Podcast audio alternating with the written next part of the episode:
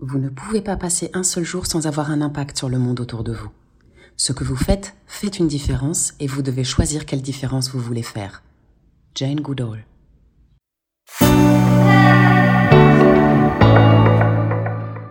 Comment gérer la création? Comment faire que ça reste au cœur euh, de, la question posée? Euh, au cours du développement d'une agence quand elle grandit C'est comment elle garde cet appétit euh,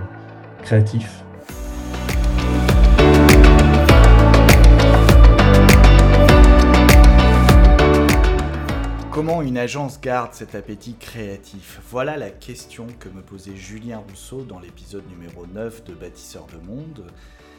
Comment garder la création au cœur du développement? En clair, comment faire pour que la créativité, le ferment, le carburant d'une entreprise telle qu'une agence d'architecture, une agence de communication, voire de toute entreprise, ne disparaisse pas au cours de la croissance de celle-ci avalée par une structure de plus en plus lourde, contrôlante et envahissante? Comment faire en sorte que la structure ne mange pas l'objet? Me voilà encore une fois au pied du mur. Car la thématique que Julien Rousseau amène est une thématique à la fois terriblement essentielle à la vie des entreprises et terriblement complexe. C'est une thématique paradoxale par essence. Bienvenue sur Bâtisseur de Monde, je suis Franck-Joseph Morin.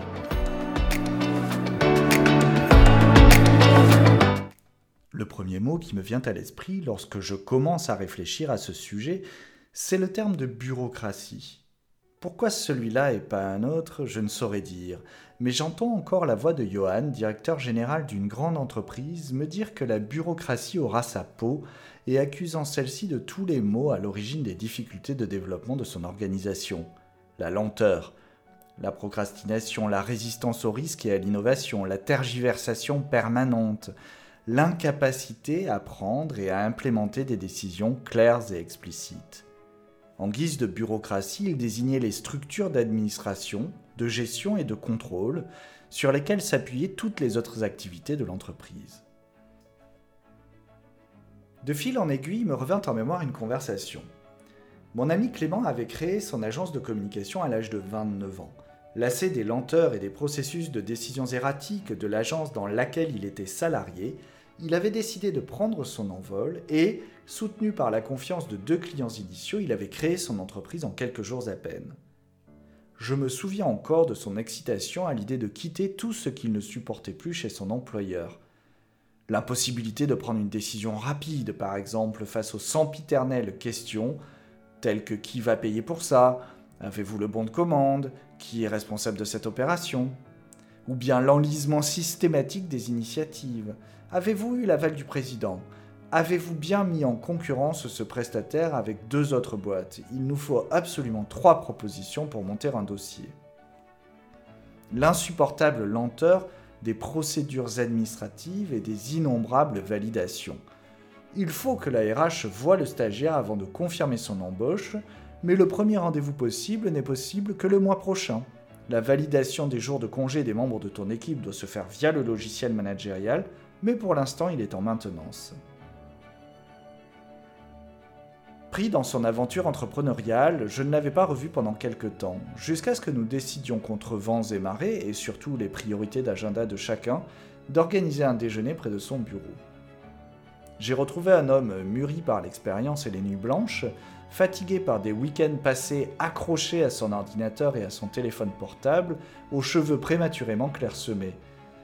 Lorsque je m'inquiétais de sa santé et de son allure, il m'avoua qu'il travaillait beaucoup trop, à la fois au four et au moulin, à gérer son entreprise tout en assurant la production et le service aux clients.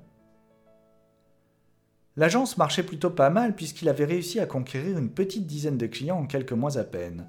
La créativité de ses propositions, l'audace dont il savait faire preuve dans ses approches et le feu d'artifice d'idées dont il éclairait ses clients lui valaient à la fois leur reconnaissance et leurs recommandations.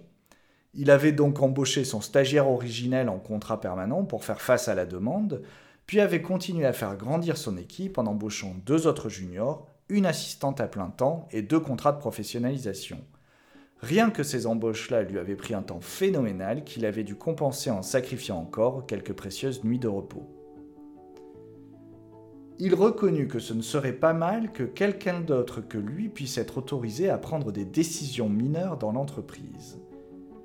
Il se demandait également si son assistante ne devrait pas prendre plus de responsabilités du côté de la gestion administrative, fiscale et juridique de l'agence. Il avait d'ailleurs commencé à réfléchir à structurer quelques procédures de fonctionnement avec son équipe afin que les consultants arrêtent de l'interrompre toutes les 5 minutes pour lui permettre de se consacrer au développement et à la création. Je crois que c'est en voyant mon sourire en coin que Clément s'est arrêté de parler, la fourchette à mi-chemin de sa bouche et les yeux écarquillés, comme si la foudre venait de lui tomber sur la tête. Il venait de prendre la mesure de ses paroles et de se rendre compte qu'il était en train de recréer un embryon d'administration bureaucratique qui, s'il n'y prenait garde, grandirait et grandirait encore jusqu'à reproduire les phénomènes mêmes qui l'avaient poussé à quitter son ancienne agence. D'ailleurs, lui-même, en concentrant toutes les fonctions, les fonctions de développement, d'administration, de direction, les fonctions de production créative, n'était-il pas devenu un frein à certaines initiatives de la part de ses collaborateurs? Ne ralentissait-il pas lui-même le processus créatif de son agence? En effet, comment concilier les deux besoins les plus fondamentaux d'une entreprise, quelle qu'elle soit, quelle que soit sa taille, quel que soit son objet. D'une part, entretenir et développer sa force créatrice et la mettre au service de ses clients afin de leur apporter toujours plus de valeur ajoutée, de développer sa propre singularité dans des marchés complexes et de s'inscrire dans un progrès long, et d'autre part, structurer, maîtriser, contrôler et cadrer l'organisation et son développement pour ne pas gaspiller de précieuses ressources absolument nécessaires à sa pérennité. Voilà le nœud gordien de l'entreprise et voilà le sujet auquel Julien Rousseau veut que Bâtisseur de Monde s'attaque.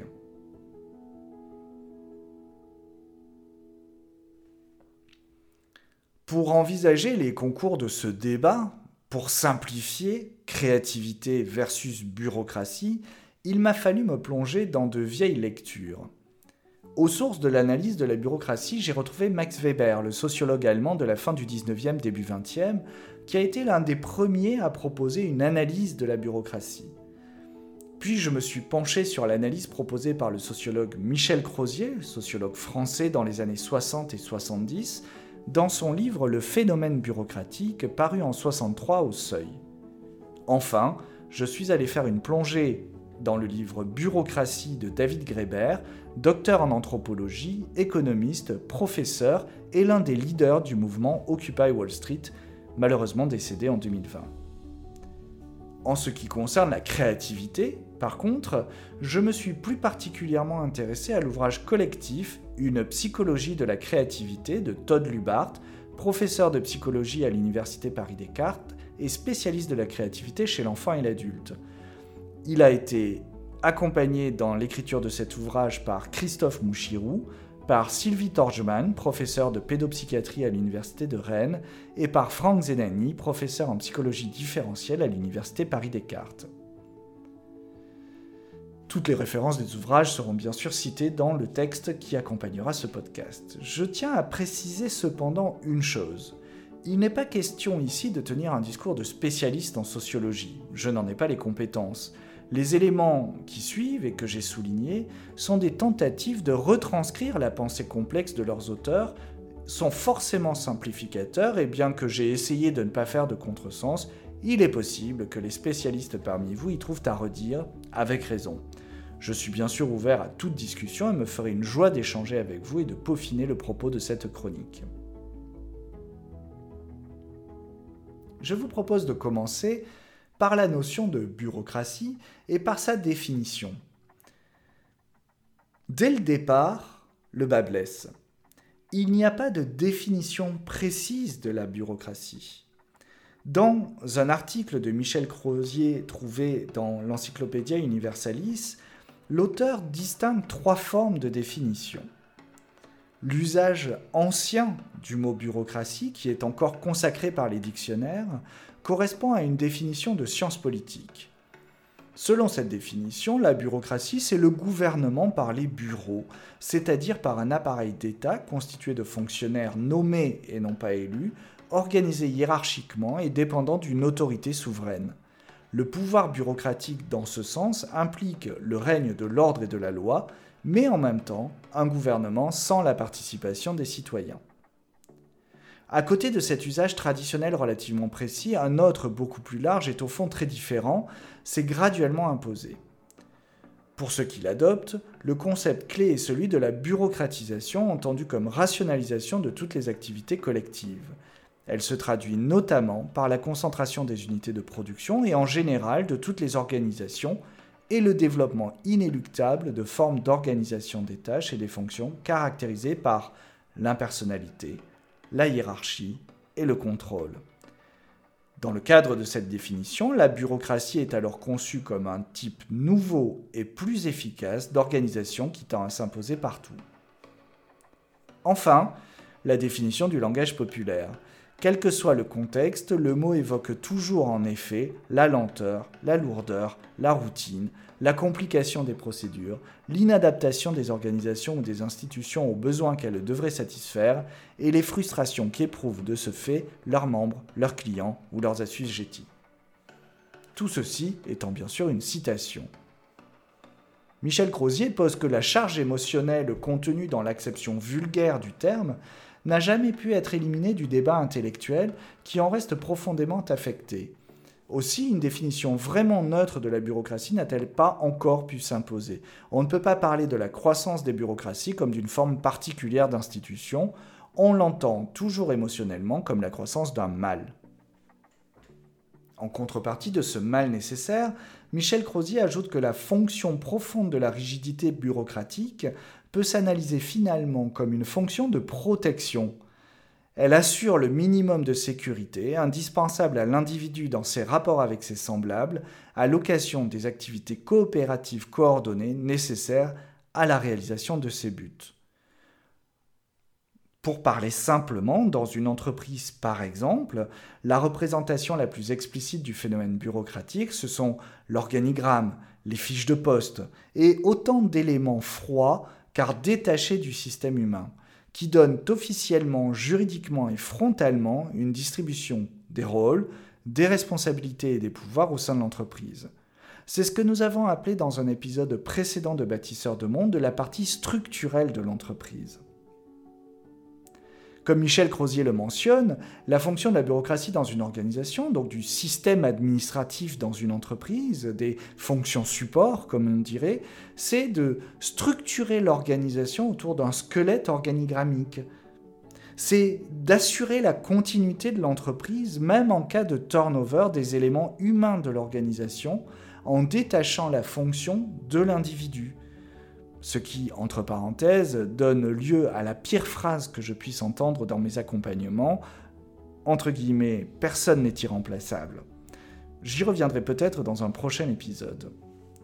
En troisième lieu, la fonction de l'administration, c'est de renforcer la sécurité juridique et fonctionnelle de l'organisation en garantissant l'obéissance de l'entreprise ou la conformité, on va dire, de l'entreprise au droit et à la règle, qu'elle soit interne ou externe. Enfin, l'administration permet de rationaliser les processus et les procédures afin de les débarrasser des éléments émotionnels et interpersonnels qui pourraient faire courir des risques au système dans son ensemble.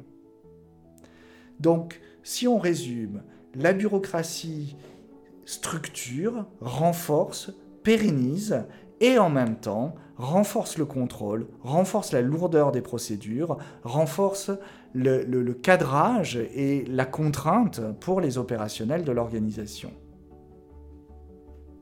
D'un côté, la bureaucratie, ou ce que j'appelle l'administration, les fonctions de gestion de l'entreprise, et puis de l'autre, la créativité, la création, les pôles production, recherche et développement, créativité. Dans le livre que j'ai cité tout à l'heure, Psychologie de la créativité, sous la direction de Todd Lubart, les auteurs posent que, et tout le reste est une citation, la marque de Fabrice d'Homo Creativus est sa capacité à imaginer, inventer, construire, mettre en œuvre un concept inhabituel, un nouvel objet, ou à découvrir une solution originale à un problème. L'humain est un être marqué fondamentalement par sa nature créative. Sur le plan social, pour des questions capitales comme celles portant sur l'équilibre social ou planétaire, la demande de nouvelles approches et solutions se fait de plus en plus pressante. Or, une approche purement cognitive de la créativité ne pourra offrir qu'une compréhension partielle de celle-ci, si les aspects émotionnels, motivationnels et environnementaux ne sont pas simultanément pris en compte. Enfin, plusieurs traits de personnalité sont liés à la, créativité la confiance en soi, l'indépendance de jugement ou encore la prise de risque, ou enfin l'acceptation de soi, le courage et la liberté d'esprit. Fin de citation. Donc bien que la créativité soit aussi complexe à définir que la bureaucratie, on voit bien que les auteurs se rassemblent autour de la définition suivante. La créativité est la capacité à réaliser une production qui soit à la fois nouvelle et adaptée au contexte dans lequel elle se manifeste. Cette production peut être par exemple une idée, une composition musicale, une histoire ou encore un message publicitaire.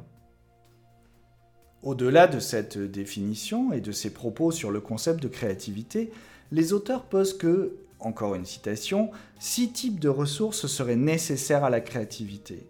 Ces ressources sont des aspects spécifiques d'intelligence, de connaissance, de style cognitif, de personnalité, de motivation et de contexte. La suite de l'ouvrage se concentre sur la description de ces ressources. Il en découle plusieurs apprentissages à mon sens, parmi lesquels la créativité est d'abord une capacité individuelle à créer du nouveau, dans un certain contexte. Elle peut aussi être la capacité d'un groupe constitué de créer du nouveau dans ce même contexte. Entre parenthèses, pour moi, ça se rapproche de la capacité individuelle ou individualisée.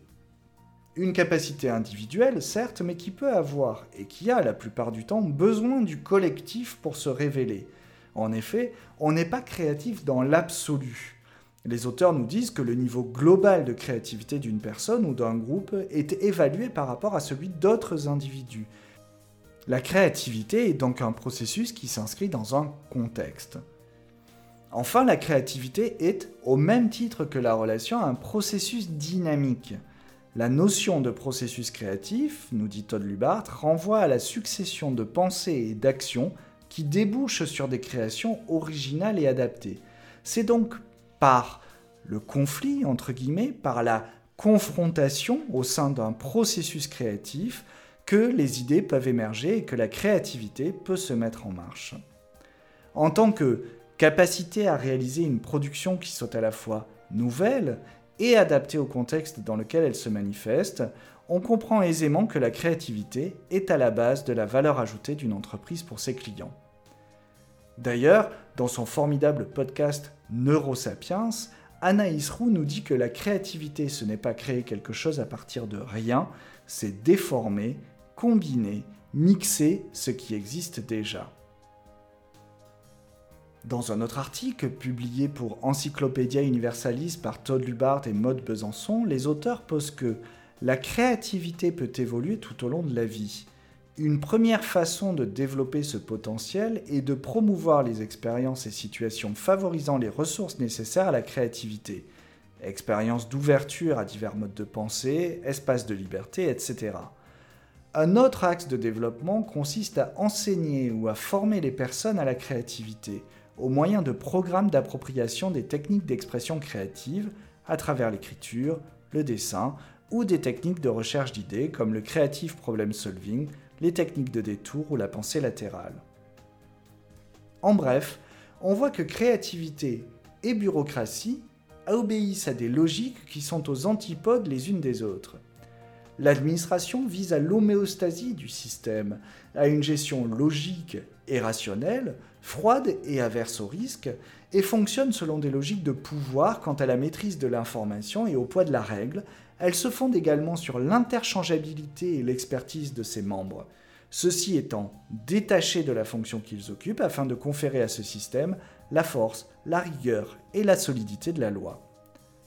La bureaucratie, ou la gestion d'entreprise, permet à cette entreprise de s'insérer par résonance dans le système administratif, légal et réglementaire du contexte dans lequel elle opère.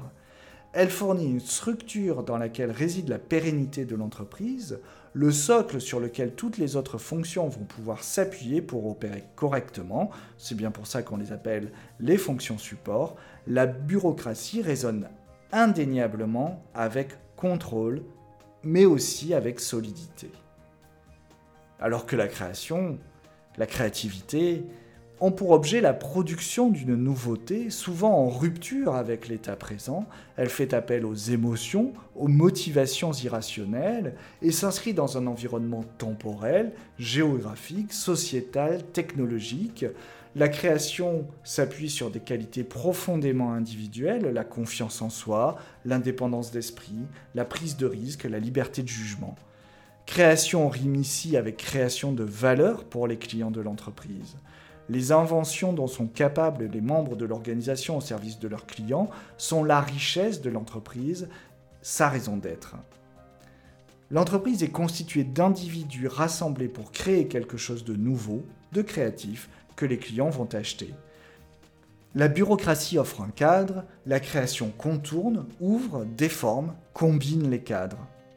Alors comment concilier ou réconcilier les deux? Comment faire en sorte que, comme le dit Julien Rousseau, la création reste au cœur du développement et ne, ne se fasse pas phagocyter par le besoin de contrôle et de solidité du système?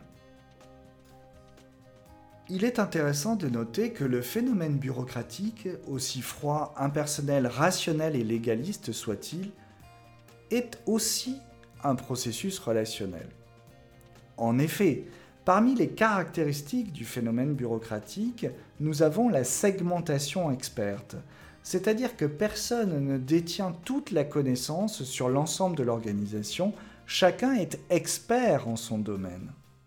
Et ce point doit attirer particulièrement notre intérêt, car si personne ne détient toute l'information sur l'ensemble de l'organisation, cela oblige chacun à communiquer avec les autres pour obtenir des informations supplémentaires lui permettant de faire correctement son travail et ainsi réduire son champ d'incertitude afin d'effectuer sa mission. Dans cette négociation permanente, information contre information, viennent se nicher les enjeux de pouvoir ou plus précisément d'influence. Les personnes en charge de la gestion de l'entreprise sont par conséquent rompues à la discussion et à l'échange d'informations, donc à la communication et à la relation.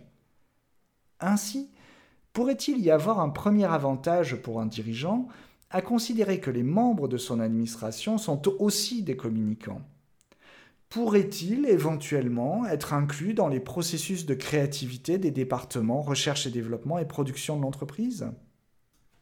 D'autre part, une administration d'entreprise a pour objet de décharger le ou les dirigeants de certaines tâches afin qu'ils puissent se concentrer sur leur mission de dirigeant, définir la stratégie de l'entreprise, tenir le cap, être l'arbitre en dernier recours des décisions impossibles et représenter l'entreprise tant à l'intérieur qu'à l'extérieur, en portant la responsabilité de celle-ci auprès des bureaucraties et autorités externes.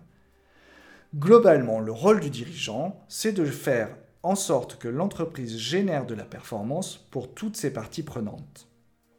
Et générer de la performance pour les clients, c'est assurer que la force créative, la recherche-développement, la production, le service reste la source de valeur ajoutée. La créativité, au sens le plus large du terme, se doit donc de rester au cœur des processus de l'entreprise, puisque c'est ce qui sera produit et vendu par celle-ci et qui fera donc sa richesse et financera son développement. Or, la créativité, comme nous l'avons déjà dit, est un processus dynamique. Nous l'avons vu dans plusieurs épisodes de Bâtisseurs de Monde, tout processus est avant tout relationnel, puisqu'il implique la participation de plusieurs individus pour pouvoir se déployer et montrer toute sa puissance. Les processus créatifs, quels qu'ils soient, impliquent largement une part d'échange d'idées et de points de vue, donc une part conflictuelle, confrontationnelle. Les processus créatifs sont habitués à impliquer des points de vue divergents, donc disruptifs dans le contexte, alternatifs dans les objectifs. Bref, que ce soit pour réguler des enjeux de pouvoir et d'influence, ou bien pour faire émerger des idées nouvelles, la communication relationnelle est au cœur de tous les processus de l'entreprise, c'est-à-dire cette communication qui permet la confrontation de différents points de vue, le conflit dans mon langage, pour en faire émerger quelque chose de neuf. C'est là un point commun à ne pas négliger pour un dirigeant qui voudrait garder la créativité au cœur de son entreprise. Faire dialoguer, puisqu'ils savent tous le faire, les tenants du cadre absolu avec les partisans de l'explosion du cadre, tant dans les phases de divergence du processus créatif que dans les phases de convergence et de sélection des pistes créatives. Il devrait d'ailleurs s'agir, à mon sens, du principal rôle du dirigeant, comme le soulignait Sophie Le Tourneau dans notre entretien de l'épisode 10 de Bâtisseurs de Monde. Les dirigeants sont trop souvent concentrés sur la production au détriment de la vision, du cap et de l'organisation.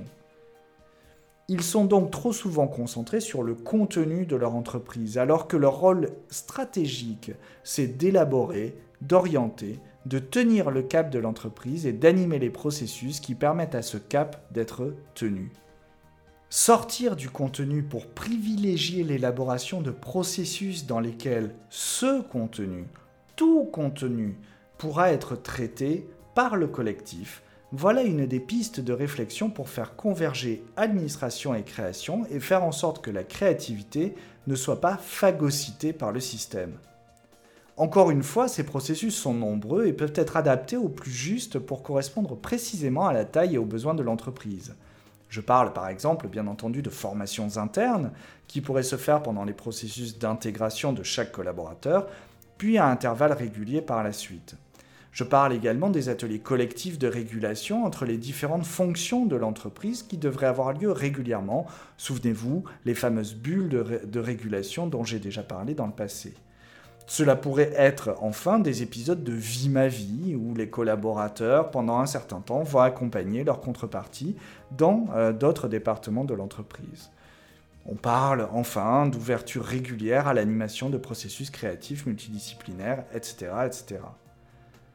Ces processus peuvent être également intégrés dès le départ à la vie et à la culture de l'entreprise, comme les nouveaux systèmes tels que les entreprises libérées semblent vouloir nous le montrer en détachant le rôle de la mission, par exemple, en donnant plus d'autonomie aux individus sur le rôle qu'ils ont envie de remplir pour leur équipe et leur entreprise, en délimitant ces prises de rôle dans le temps afin de faire tourner les compétences et les échanges, en vérifiant dès le recrutement la disposition créative de chaque individu, quel que soit son domaine d'intervention, et en entretenant cette créativité tout au long de la vie de l'individu dans l'entreprise, quel que soit son champ d'expertise au départ.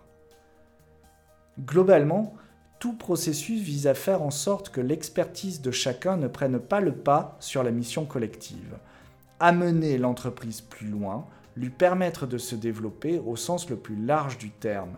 Ça, c'est la mission de tout un chacun au sein de l'entreprise, au-delà de son expertise technique. Et c'est le premier travail de la gouvernance de l'entreprise que de vérifier que cette cette mission collective est remplie et que chacun est à son poste dans le cadre de cette mission. Ce que cela implique, encore une fois, c'est de créer un espace dans lequel ce dialogue va pouvoir avoir lieu, une bulle dans laquelle chacun va pouvoir mieux appréhender les objectifs de l'autre et ainsi élaborer collectivement un processus relationnel cadré, structuré, dans lequel chacun va pouvoir contribuer à la valeur ajoutée créative de l'entreprise, tout en prenant en considération, in fine, la nécessité de s'inscrire dans un cadre collectif.